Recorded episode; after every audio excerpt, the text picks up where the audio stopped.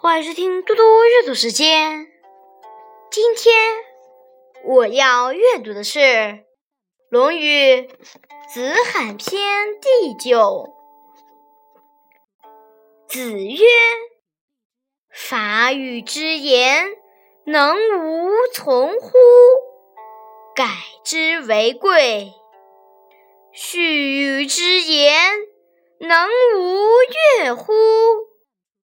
以之为贵，悦而不易，从而不改，吾莫如之何也已矣。孔子说：“符合正道的话，能不听从吗？但只有按它改正错误，才是可贵的。恭敬好听的话。”听了能不高兴吗？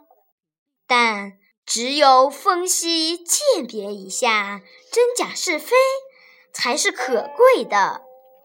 只是高兴而不加分析，只是接受而不改正，这种人，我是拿他没办法了。